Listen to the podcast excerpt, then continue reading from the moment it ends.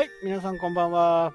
なかなか日本の騎士はね、なかなか同士ですね。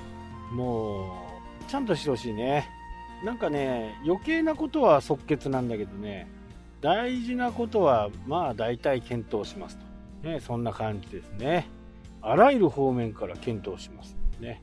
これ言った時にはほとんど検討してないっていうことですから、もうやりたくないっていうことですね。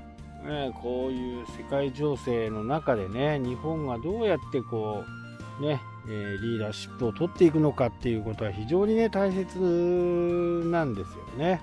まあ、だから、諸外国からはね、今日本はのけ者扱いですね。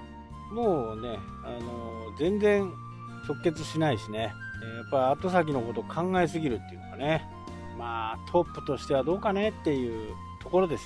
これね、会社とか代表者、ねえ、の人、この人が話に来たら、話、トップ同士の話っていうのは、まあまあほぼ即決ですよ。ね。基本的にはもうそこで検討します。持ち帰りますなんて言った時には、ほぼほぼやりたくありませんよということですよね。なので、トップ同士が話すっていう時には、もう結論ありきなんですよね。これがナンバー2とかね、ナンバー2とナンバー1が喋ったら、これナンバー2はね、会社に持って帰ってね、社長にちょっと聞いてみます。これは通用します。ね、えー、決定権者ではないわけですから、ナンバー2なんでね。でもこれがナンバーワンだったら、まあ、即決して当たり前なわけですよね。会社に持って何を考えるんだと。お前は何者だっていうことですよね。で、企業が、まあ少し大きくなっていくと、まあ社員さんが増えたりね、すると思うんですけど、えー、僕もね、サラリーマンをやっていた時にね、これはよく学んだものなんですけどね、クレームなんかはね、ナンバーワン出てっちゃダメなんですよ。ね。絶対ダメ。誤った決断をしてしまうことがある。まあ感情的になってね。まあ皆さんはね、もうちょっと忘れちゃったかもしれないですけどね、えー、民主党時代ね、野田さん、感情的になってね、やめてやるってね、えー、やめて、それでね、完全に負けて民主党が終わったというね。まあ僕ね、あれ、リアルタイムで見てたんですけどね、なかなかね、あの、まあ二人ともね、両内閣総理大臣だったんですけどね、野田さん対安倍さんですよ。やっぱり質問する側って、こうね、相手が苛立つようなことをね、やるわけです。まあこれ戦略的でね、えー、国会の、どうだろう、中継するのはね、まあ、NHK で中継する。まあ、最近はね、YouTube で誰かがこう、やったりね、えー、ニコニコ動画では昔からね、やってます。分科会とかもね、ニコニコ動画だったら見れたりします。まあ、分科会ってね、いろいろこう、分かれてるわけですよね。で、その時に、こう、怒った野田さんがね、何の件、本当にできるんですか？みたいなね、えー、ことをで、もうまんまとね、安倍さんにやられたという感じでした。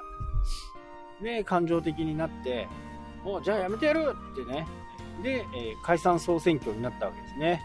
まあ、本当にこう自民党、安倍さんのね、手の上の、手の上でね、転がされるように、え解散になったと。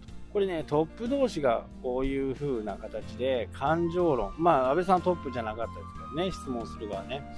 トップの言うことって、やっぱり一番重いわけですよ。ね。重い人が、いや、検討します。これはね、ない。言ってしまうと、イエスはノーなんですよ。ね、これしかないわけですよね。言い方はいろいろありますよ。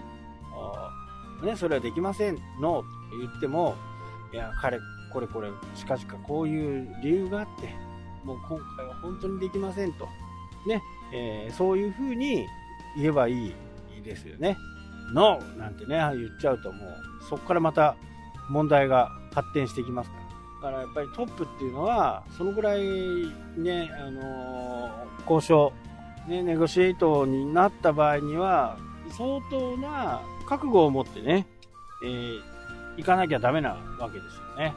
まあ、今回のね、SWIFT っていう国際取引銀行みたいなね、そういうところからこうロシアを出すと言った時に、日本だけね、返事しなかったんですよ。で、慌てて、その日の夜に、いや、日本も参加します。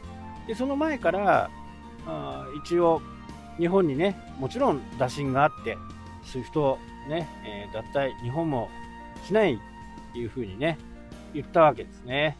で、その時は検討しますという答えだったわけでも各国足並み揃えてね、もうロシアを、ロシアからね、SWIFT から追い出すという形で、各国ともに了承していたのに、日本だけグツグツしていたと。もうここでね、あの、日本の、あ、こいつに言ってもダメだなと、ね、えー、なったわけですね。まあそういうところってありますよね。会社とか企業とか。